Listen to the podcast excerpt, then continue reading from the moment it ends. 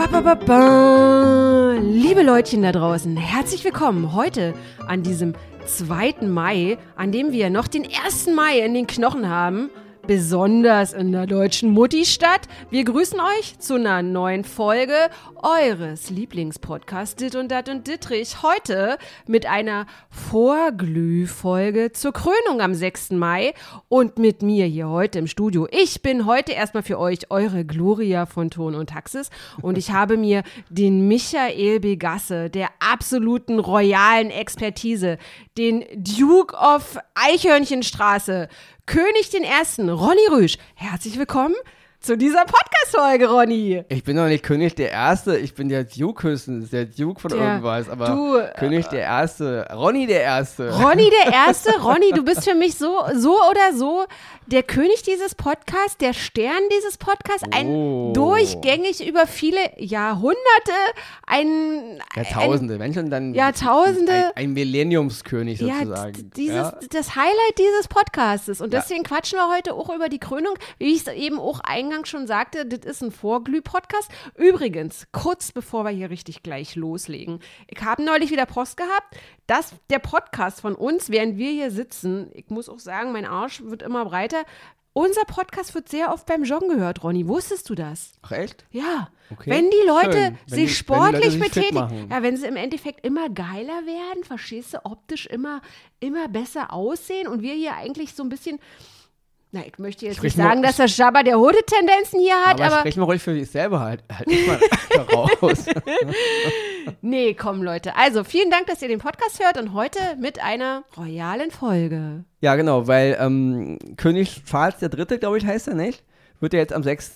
Mai König. Also ja. äh, die Krönung ist. Genau. König ist er ja schon, ausgerufen wurde es ja schon, aber er ist ja noch nicht gekrönt. Ja, und genau. das wird ein Riesenspektakel werden und deswegen finde ich es auch richtig, dass wir jetzt schon mal so ein bisschen anfangen, für die ganze Party vorzuglühen, ja. weil ähm, wir wissen ja auch aus Erfahrung, wenn das dann so wieder diese Tage sind, Krönung und ganz England oder besser gesagt die ganze Welt ist auf den Beinen und ziert die, die Straßen von England mit Winkefähnchen etc. pp., dann gibt es quasi so viel Berichterstattung, dass wir eigentlich, wir fühlen uns wirklich verpflichtet, royal verpflichtet, verpflichtet, jetzt diesen also Podcast zu machen. Einfach vorneweg, die, mhm. die Zeiten von Macht die Welt zu England, die sind vorbei. Ja, also, mhm. ähm, und auch mal eins vorweg, natürlich sind wir keine Royalisten und nee? keine Königshaus. Also nicht? Ich, nee. Du nicht, Ronny? nee. nee. Also ähm, ich, natürlich möchte ich darüber reden. Ich finde das Thema auch echt spannend, weil es gibt dann mal in England und auch weltweit natürlich eine Menge Leute, die finden es irgendwie heiß immer noch. Mhm. Die haben ja noch immer diese, diese ja, diese Königen, Königsgeschichten, das inspiriert ja immer noch Menschen. Ich persönlich bin jetzt überhaupt kein Anhänger von Königen und so. Ich bin wirklich schon der Meinung, ähm, der Beste oder die Beste soll den Job machen, also als Staatsoberhaupt in der Politik oder auch immer. Und deswegen, ähm, man soll seinen Fähigkeiten nach irgendwo Aber du kannst es nachvollziehen, dass es Menschen gibt, die da so ein bisschen ergriffen sind Natürlich. und dass es ja so ein Nationalgut ist. Genau. Und wenn du dann Engländer bist, dann ja, man darf mal nicht viel vergessen. Also mhm. Also ich bin, ich bin, gehört zu den Leuten, die mit den Hausmartens aufgewachsen sind. Viele Grüße an Paul Heaton mal raus hier nebenbei. Und es gibt auch in England eine Menge Leute, die natürlich mit dem Königshaus überhaupt nicht ja, einverstanden sind. Ja. Also es ist nicht so, dass jeder Engländer sagt, äh, super, dass wir Königin und König haben. Also es gibt eine Menge Engländer, die finden es genauso ähm, äh, aus der Zeit gefallen. Aber nichtsdestotrotz, die Monarchie, nicht zu vergessen, eine Erbmonarchie, wollen wir auch nicht vergessen. Mhm. Ja, also hier äh, wird ja immer der, der Sprössling, der erste Sprössling, wird ja dann immer auf den Königsthron äh, gesetzt. Also ich will jetzt nicht von Game of Thrones anfangen, aber das ist ja. Ähm, ich finde es trotzdem spannend. Ja? ja. Ich finde es immer, ich bin wirklich ein großer Freund von Geschichte, also auch europäische Geschichte. Ich finde diese ganze Geschichte in England auch sehr, sehr spannend. Mhm. Angefangen natürlich im alten Rom, ja, als damals London noch als Vor der Römer gegründet wurde, aber auch, auch eine andere Geschichte. Der ähm, Ronny ist so bescheiden, er dennoch, sagt immer, er sei kein Experte, dabei ist er wirklich ein Experte. Ja, ich halt, versuche halt viel zu lesen. Ne? Ähm, dennoch finde ich es sehr spannend, weil man darf nicht vergessen, ähm, diese Zeremonie, die da jetzt abgeht am 6. Mai in, in, äh, in der, ähm, wie heißt dieses Ding? Westminster Abbey? Westminster Abtei, genau. Ist natürlich, äh, ja, wir reden ja fast von 1000 Jahren, ja. Also mhm. fast seit 1000 Jahren wird äh, dort auch von diesem, äh, der Erzbischof halt oder wer auch immer das da macht, äh, königlich, geistlich, diese ganze Zeremonie, mhm. ja, ist wirklich fast 1000 Jahre alt. Und ähm, das ist, hat schon was. Ich ja, verstehe das schon. Ist ergreifend ja. auf jeden Fall. Und man Fall. darf nicht vergessen, ähm, auch aus, aus historischen Kontext, mhm. weil man natürlich da an jetzt weltweit natürlich an Ritualen teilnimmt, die schon vor Jahrhunderten da gemacht wurden. Mhm.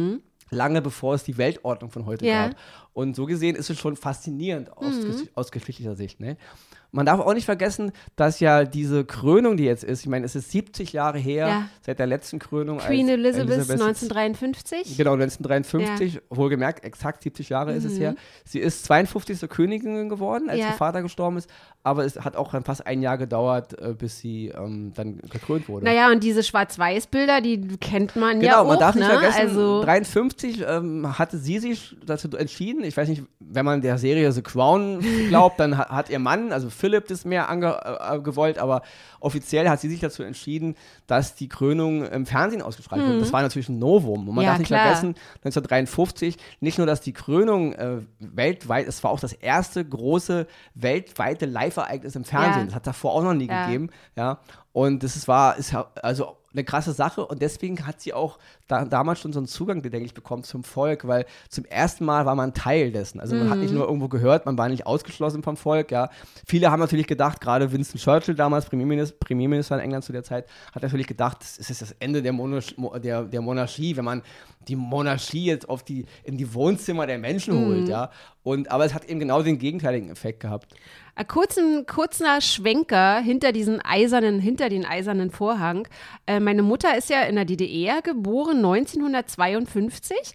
Und ich erinnere mich noch, wie sie mir erzählt hat, dass sie gesagt hat, eines Tages, sie wäre in der, einer Familie aufgewachsen, die zu den ersten Familien in der Siedlung gehört haben, die einen Fernseher hatten. Mhm. Und äh, das, meine Eltern, also meine Mutter, das erste Mal Fernsehen geguckt hat, da war sie sechs. Also sie hatten quasi das erste Mal einen Fernsehen 1958. Ja, also wenn wir jetzt quasi von der Krönung reden, 1953, also Osten und ich weiß auch nicht, wie die Leute im Westen Fernsehen hatten, also, aber Fernseher, so wie man das heute versteht, äh, ja, das gab es also, ja damals noch also gar nicht. Also meine Mutter ist auch 52 mhm. geboren und mein Vater ist 42 geboren und wir hatten auf jeden Fall, also in meiner, selbst in meiner Jugend oder also in meiner Kindheit hatten wir noch nicht mal einen Fernseher. Also wir waren Ach, ziemlich echt? spät. Ach, ja, okay. ja. Und ich, also ich bin natürlich weitaus später geboren, aber wir gehörten jetzt, wir waren noch nicht, nicht die reichste Familie. Mhm. Ähm, aber ähm, das war in der Zeit, dass auch im Westen ganz viele keinen Fernseher hatten. Mhm, also okay. ich denke mal, das war halt so eine Zeit, einer im Viertel hatte vielleicht einen Fernseher und dann haben, haben sich da fünf äh, Familien oder zehn Familien vor einem Fernseherapparat. Das war, war wirklich eine andere Zeit. War immer ja. so auf Erle Erlebnis gemacht. Selbst, so selbst auf, die reichen ja. Leute hatten mm. in den mhm. Mitte der 50er noch nicht mm. alle einen Fernseher. Also das, das war. Äh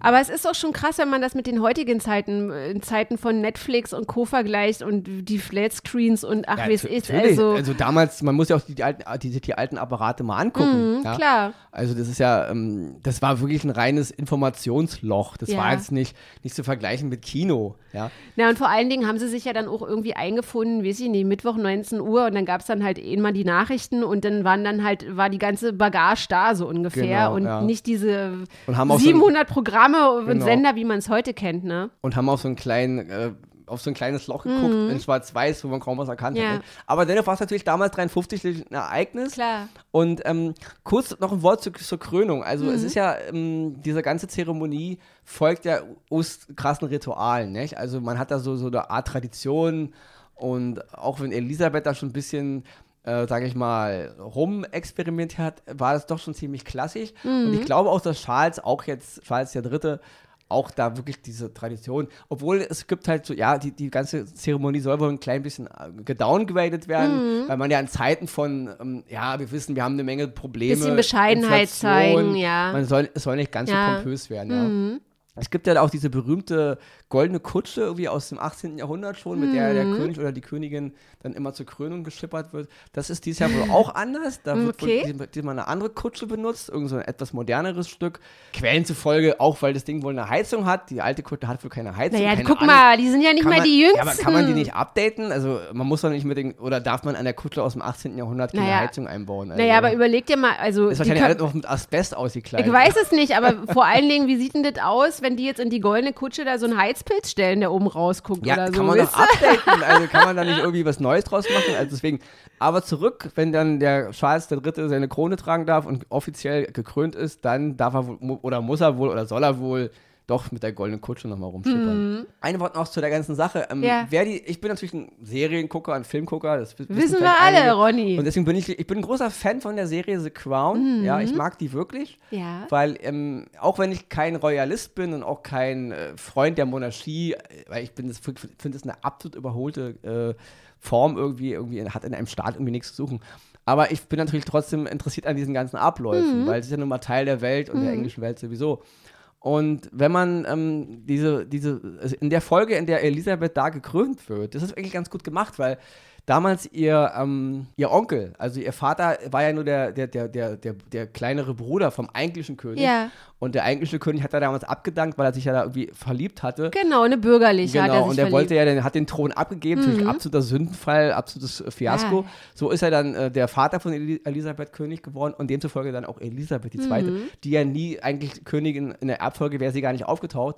Deswegen, ähm, ja, sie ist halt Königin geworden. Und da gibt es eine wunderbare Folge, als sie gekrönt wird. Der, ihr Onkel, der ja eigentlich König gewesen wäre, jetzt aber jetzt eigentlich nur so noch mitgeschleift wird mit ja. Geldern und weil er eigentlich auch vom Hof eigentlich auch ja, einfach so als Schandfleck betrachtet mhm. wird, macht sich in so einer Szene aus lustig über die Krönung. Ach ja, hier guck mal diese Kutle und guck mal hier dieses ganze Getue. Aber als dann diese, diese, diese, es gibt ja diese Salbung bei der, Krönung, bei der, bei der Krönung, ja. Also irgendwann gibt es den Moment, wo der Erzbischof den König oder die Königin mit dieser, mit dieser gesegneten oder mit dieser heiligen äh, Salbe, also diese Salbung halt, nicht? Mhm. Da wird es irgendwie auf den Kopf und auf die Brust und auf die Arme oder auf die Hände, glaube ich, da wird man halt eingesalbt. Und das ist halt der Moment, in dem man halt zum König oder zur Königin gesalbt wird. Und in dieser Szene, obwohl er sich so lustig macht, als dann dieser Moment kommt. Mhm. Das ist schon der Moment, der ist, guck mal, obwohl ich kein Royalist bin und obwohl ich kein Freund, kriege ich trotzdem Gänsehaut, mhm. weil das ist diese alte, das ist in uns Menschen drin. Weil ich bin auch kein, ich bin auch Atheist, ich glaube auch nicht an Gott. Aber das ist der Moment im Grunde, wo der König sich mit dem Universum verbündet oder mit mhm. Gott, mhm. wo halt er Gott die Rechenschaft und ich meine, ich verstehe dieses heilige Ritual, ja. Und als dann Elisabeth da eingesalbt wird, Natürlich hinter so einem Vorhang, das ist ja alles nicht ja, offiziell. Ja. Auch dieses Mal wird es nicht, auch wenn es im Fernsehen übertragen wird, wird die Einsalbung auch wieder hinter der, hinter der Wand. Mhm. Also das, das, ist ein ganz intimer Moment, mhm. wo der König im Grunde, ja, oder er ist ja König, das bei ihm, Charles III., das verstehe ich schon, weil ja. das, ist was, das ist ja, was uns Menschen auch in unseren Traditionen und in unserer, unserer Geschichte, was uns ja auch unterscheidet von einfach nur, wir leben und wir, wir pflanzen uns fort und wir, wir, wir äh, raffen Geld und dann sind wir tot, ja. Wir wollen ja irgendwie was hinterlassen, mhm. wir wollen ja uns ja irgendwie erheben über das, über das Fleischliche und so. Und das verstehe ich schon als heiligen Moment, mhm. auch als Nicht-Royalist und als Atheist, verstehe ich schon, was da drin ist und worum es da geht. Und das finde ich schon irgendwie auch cool. Und dieser, dieser äh, Onkel von ihr, also dann diesem, da wird ihm auch bewusst, dass er das im Grunde, er hat diesen, diesen Pakt oder dieses Versprechen dem Volk gegenüber oder auch Gott gegenüber, wenn man dran glaubt, im Grunde gebrochen und das, das macht sich dann schon mhm. bemerkbar. Und da gibt es eine ganz tolle Szene am Ende, obwohl er natürlich wieder ein bisschen höhnig ist und äh, als dann aber alle gegangen sind von seinen Gästen, steht er dann am Abend äh, vor seinem Haus und spielt Dudelsack. Mhm. Und ihm mhm. laufen die Tränen. Oh, ja. okay. Das ist seine Hommage an die Königin, die mhm. jetzt, jetzt gekrönt ist und auch an dem Verlust und auch, weil er auch seine Ehre, ja, das ist natürlich eine fiktive Serie, ja. aber es geht um diesen göttlichen Moment mhm. und das finde ich schon Verstehe, spannend klar. und das ist auch sehr, sehr schön und das ist, glaube ich, auch was auch viele darin sehen, mhm. auch wenn ich, wie gesagt, Leute, ich lehne es komplett ab, aber ich verstehe natürlich den, äh, den göttlichen Anspruch dahinter.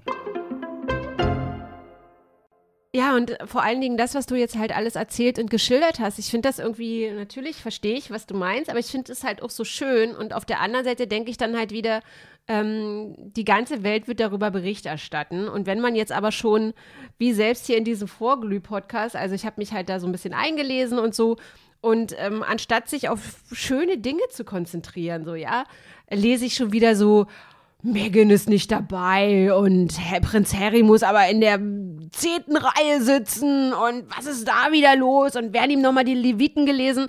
Und dann wird es wieder so Gossip oder Boulevardmedien geben, die dann ähm, die Krönung dahingehend beobachten, ob Bruder A, Bruder B einen bösen Blick zugeworfen hat und so. Also das sind halt alles so klar, es ist halt irgendwie so Klatsch und Tratsch und vielleicht, oder sicherlich gehört es auch dazu, aber ich finde es halt für so einen Moment, denke ich so, Mann, Leute, ey, lass doch jetzt mal auf das, das konzentrieren, was jetzt irgendwie gegeben naja. ist, so, ne? Da muss man auch sagen, ich denke, dass dieser ganze Boulevard, Yellow Press, Königshaus Gedöns mhm. ist auch eigentlich unter Königin Elisabeth erst, denke ich, so krass geworden, weil natürlich die Medien immer mehr geworden ja. sind, Fernsehen und äh, ja, heute im Internet sowieso. Aber auch das hat natürlich dazu beigetragen, dass äh, über, im Laufe der Jahrzehnte so vieles auch Probleme ist natürlich mhm. für, die, für die Working Royals, ja. Genau. Ähm, dass natürlich auch die Beliebtheitsskala dementsprechend steigt, ja. Ja, die haben ja alle eigene Büros genau, da in na, den weil es sind, es sind ja auch dann Menschen ja, geworden. Ja. Ich denke, dass der Vater von Elisabeth für viele, als er König war, einfach nur eine unnahbare Figur mhm. war. Es war halt mehr so eine, ja, als wenn man in die Kirche geht und über Gott redet. Also eine Person, zu der man keinen Zugang hat als Mensch. Ja. Was ja auch der königliche Gedanke eigentlich mal war, ja. Und Elisabeth durch ihre im Fernsehen übertragene Zeremonie damals und auch eben, dass die Presse und die, die, ganze Kommunikation, man musste sich mehr mit den Medien auseinandersetzen in den, in den 50er, 60er, 70er, mhm. 80ern. Und so ist natürlich auch, das ist so eine Art Daily Soap geworden was natürlich störend ist für viele Royals, aber auch andererseits ihre Popularität natürlich aufrechterhält, mhm. weil, weil, sie, weil die Menschen sie dann kennen mhm. oder zumindest glauben, sie zu kennen. Und so bilden sich halt Lager. Aber äh, wenn man jetzt darüber gar nicht berichten würde, wären das irgendwie Namen, Namen mit Gesichtslosen, man wüsste gar nicht, weil alles hinter verschlossenen Türen ist, ja, ist halt ein zweischneidiges Schwert. Mhm. Einerseits hat Elisabeth damit ihre Popularität gesteigert, andererseits, also mit dem Zugang dazu, andererseits hat natürlich das auch der Familie geschadet, weil man natürlich dann unter permanenten äh, Blick ist. Ja. Man darf nicht vergessen, Charles wird jetzt König im Alter von vier, 74 ja. Jahren. Und ähm, er hat ja im Grunde, er zählt ja, glaube ich, zu den längsten Thronfolgern, die es, also er hat auch den Rekord für den längsten Thronfolger. Oh Gott. Und man darf nicht vergessen, ich glaube, Elisabeth war 47 Jahre jünger. Also ich glaube, sie war 27. Mhm als die Königin ja. wurde. Ich meine, 27, Leute, guckt euch mal heute so den durchschnittlichen 27-Jährigen, die 27-Jährige an und da war sie auf einmal Königin und sie war nicht so groß geworden. Es war ja dann wirklich durch diese Sache mit ihrem Vater natürlich eine andere Welt, eine andere Zeit. Sie war eine junge Frau, sie war eine moderne Frau, sie hat auch im Krieg. Aber als Bürde finde ich das auch schon ist eine krasse Nummer. Krass, deswegen, also. ich, ich, bin auch den, ich bin nicht so ein großer Freund von Elisabeth II., aber ich bin schon äh, interessiert an der Person, die sie mit in den mhm, 20ern ja, war und in den ja. 30ern, weil sie hat im Grunde eine Bürde übernommen und einer musste sie übernehmen ja. und sie hat im Grunde da schon für Stabilität gesorgt. Mhm. Was sie dann daraus gemacht hat, kann man, finde ich, nicht so doll, weil sie hat dann zu krass auch an den Traditionen festgehalten. Mhm. Sie, sie, hat dann diesen Aufbruchswillen, den, aus meiner Sicht, den sie in den ersten Jahren hatte, hat sich später leider aufgrund der Tradition, irgendwann haben sie wahrscheinlich die Hardliner am Hof durchgesetzt und dann wurde doch so eine Art äh, ja, wieder so eine Art äh, Sarkophag darüber gelegt. Nicht? Deswegen natürlich finden die Leute immer spannend, jetzt so Leute wie hier Megan und wie heißt ihr Mann? Harry. Harry, genau. Die ja jetzt keine Working Royals mehr sind. Genau, keine Working Royals, na, die wirken jetzt für Netflix. Da sind sie jetzt genau, extrem genau. Working-mäßig am Start. Deswegen, also äh, Prinz Andrew, glaube ich, der Bruder von Ja, na, der ist ja, also Gut, da braucht man gar da, nicht drüber, drüber reden. reden. Ja, ja. Und auch Harry sind ja auf der ganzen Balkonzeremonie eben rausgekattet, weil mhm. sie eben nicht zur Working Royal-Klasse gehören. Mhm. Sie sind halt nur noch an Anhängsel. So, ja. Nicht?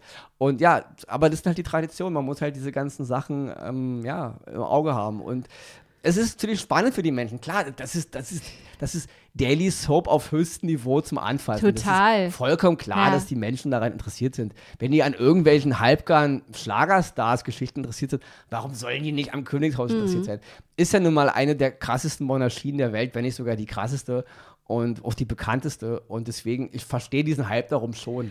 Total. Und vor allen Dingen, also man muss ja jetzt nicht unbedingt Engländer sein, um da irgendwie mitgerissen zu werden, um diese ganzen Verstrickungen und was ist mit dieser Familie und so. Also, wie gesagt, ich kann das auch total nachvollziehen, dass es einen halt ansteckt. Also, ich erinnere mich beispielsweise, dass meine Mutter schon in den 80ern immer so erzählt hat, ja, und die Fergie und hier diese rothaarige. Und dann war die ständig in den Medien und dann hat Fergie irgendwie Stress mit Diana gehabt und so. Also dieses ganze drumherum, ich kann das absolut nachvollziehen, wenn man als London-Tourist äh, Big Ben etc. und dann will man da unbedingt äh, die, in die Souvenirshops stürmen und dann kauft man da irgendwelche Tassen mit der Queen drauf und so. Also ich, ich würde das auch machen. Ich kann das absolut nachvollziehen. Ja, weil wie gesagt, da ist ja ein riesiges Business drum entstanden. Mhm. Und es ist halt, es ist halt Daily Soap auf hohem Niveau. Ja. Und das ist natürlich, hier geht es wirklich um Leute, die halt auch Geld haben. Und man denkt natürlich, man sieht es ja an, an, an Charles, er war jetzt so Jahrzehnte im Grunde